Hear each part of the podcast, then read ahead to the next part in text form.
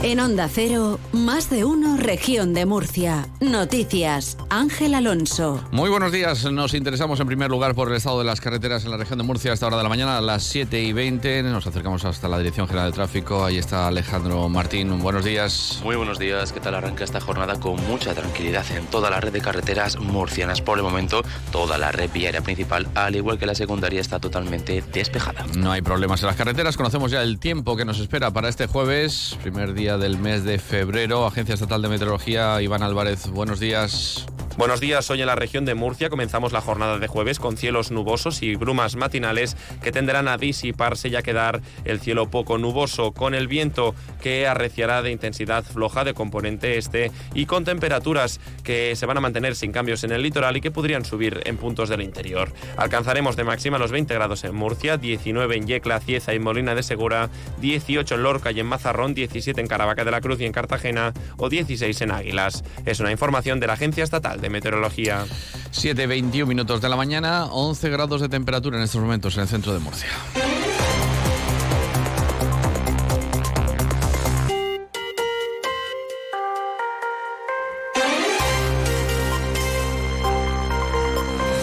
Titular del juzgado de instrucción número 2 de San Javier ha autorizado el traslado del cadáver del joven de 16 años hallado muerto en el Mar Menor y su entierro en el cementerio de los Alcázares, una vez recibido el informe preliminar de la autopsia realizado por el Instituto de Medicina Legal de Murcia.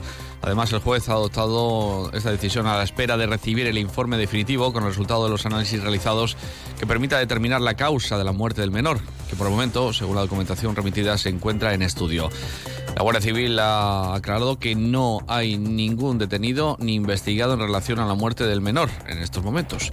Cabe recordar que la desaparición tuvo lugar en la madrugada del 5 de enero, víspera del Día de Reyes. El cuerpo del joven desapareció, desaparecido fue localizado el día 25 de enero en el fondo de la laguna, a unos 1.200 metros del puerto deportivo de los Alcázares.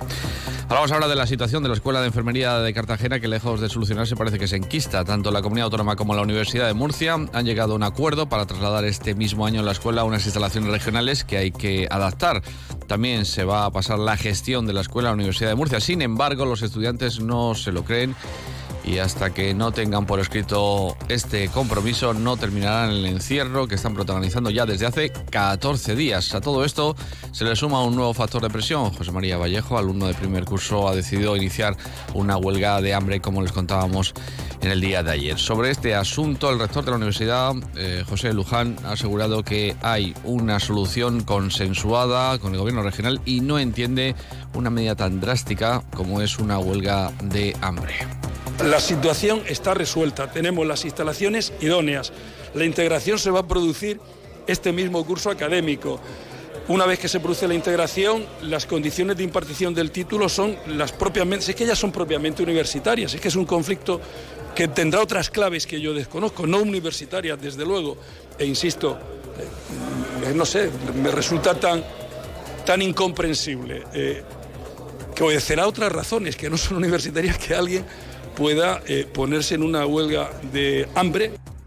Hablamos ahora de la delegada del Gobierno en la región, Mariola Guevara, que ha asegurado que si es necesario se va a destinar ayudas a los transportistas para compensarles por las pérdidas sufridas en los altercados por la huelga de Francia. Guevara ha corroborado la sensibilidad, dice, del Gobierno de España hacia el sector primario en esta situación que está viviendo tan dramática con el corte de carreteras en el país vecino y asegura que los ministros de Agricultura y Transportes están realizando negociaciones con la Unión Europea desde el primer día de los altercados.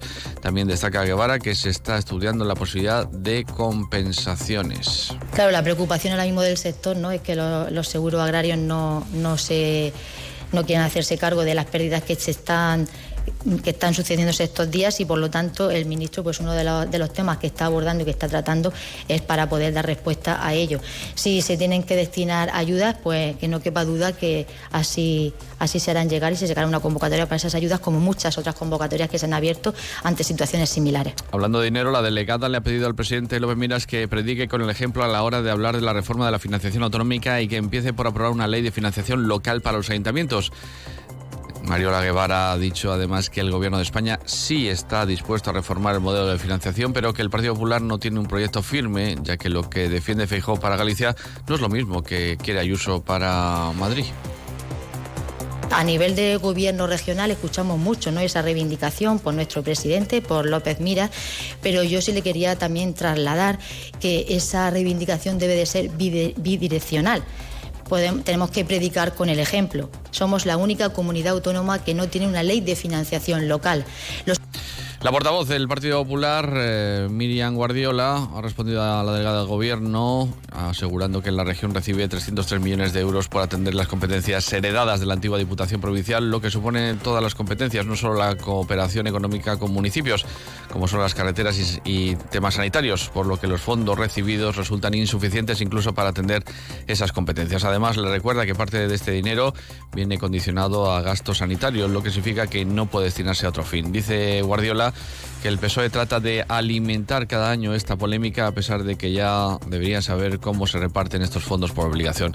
Añade la portavoz de los populares que cuando la región deje de ser la peor financiada de toda España se podrá cometer esa regulación que mejore las aportaciones de la comunidad a los ayuntamientos. A nivel de empieza a llamar la delegada de Sánchez si en lugar de defender un sistema de financiación justo empieza a justificar los maltratos de Pedro Sánchez a la región y no defiende los intereses de todos los ciudadanos de esta tierra. Puede empezar pidiendo a Pedro Sánchez que convoque con urgencia el Consejo de Política Fiscal y Financiera que ha reclamado de manera insistente el presidente de la región de Murcia. A todo esto la región presentó un déficit de 680 millones de euros en noviembre de 2020 lo que supone el 1,75% del Producto Interior Bruto Regional, el dato más alto en términos relativos por comunidades autónomas, según el Ministerio de Hacienda. Esa cifra presenta una mejora con respecto al mismo mes del año anterior, cuando la comunidad autónoma registró un déficit de 840 millones de euros, un 2,35% de su Producto Interior Bruto. Les contamos que la Policía Nacional ha detenido en Cartagena a 19 personas por su presunta implicación en una organización que dirigía dos clubes de alterne en los que presuntamente se explotaba sexualmente a mujeres extranjeras, a las que se le obligaba a trabajar bajo condiciones abusivas. Han sido necesarios dos años de investigación para desarticular esta organización que obligaba a las mujeres a estar disponibles las 24 horas del día, los 7 días de la semana. Además, recibían amenazas y coacciones para cumplir con los servicios sexuales y también para incitar a los clientes al consumo de drogas y alcohol. Se han realizado seis registros con la intervención del Grupo de Operaciones Especiales de la Policía para garantizar la integridad de los investigadores ante la certeza de que el máximo responsable de la organización disponía de armas de fuego. Un portavoz de la policía explica lo que se encontraron cuando entraron en esos registros. En los diferentes registros se han podido intervenir más de 20.000 euros en efectivo, 100 gramos de cocaína, 500 gramos de cogollos de marihuana, 5 vehículos, una pistola, una escopeta, y diversa documentación relacionada con la prostitución. Se identificaron a 14 mujeres que estaban siendo víctimas de explotación sexual y se detuvo a 19 personas como integrantes de esta organización decretándose el ingreso en prisión de los cinco máximos responsables. El vicepresidente del Gobierno regional, José Ángel Antelo, ha pedido que se desmantele el CATE de Cartagena, que iba a ser provisional y que desde hace más de un año está en activo. Antelo asegura que los policías nacionales están haciendo de taxistas con los inmigrantes que llegan a esas instalaciones, ya que a las 72 horas tienen que irse fuera estado reuniendo y hablando largo y tendido con los sindicatos policiales y lo que nos dicen es que antes de las 32 horas en el CATE eh, sueltan a los inmigrantes ilegales por toda la región. No solo eso, sino que utilizan a nuestros policías nacionales de taxistas oficiales. Esa inmigración ilegal por parte de delegación de gobierno no tiene ningún control sobre la misma. No sabemos si tienen o no antecedentes, no sabemos en qué condiciones vienen. Les contamos también que el 59,5% de los habitantes de esta comunidad autónoma lee en su tiempo libre, tasa inferior a la media nacional que está en el 64% y la quinta más baja por comunidades. Así se desprende del barómetro de hábitos de lectura 2023 elaborado por la Federación del Gremio de Editores de España, que refleja que este país sigue teniendo un importante porcentaje de tozudos no lectores, un 36% del total que afirma no leer nunca o casi nunca. Vamos con la información deportiva de la mano de Victorio de Aro. Buenos días, caballero. ¿Qué tal, Ángel? Arrancamos el último día del mercado de fichajes con la novedad en la salida del autor de León del Fútbol Club Cartagena. El delantero no estaba contando con muchos minutos. Ojo porque el Cartagena tiene que firmar entre otros un delantero, seguramente también un portero. En el Real Murcia Primera Federación esperan un centrocampista y otro delantero para completar la plantilla. Hasta aquí este tiempo de información regional. Dejamos con Alsina. Que tengan un estupendo día.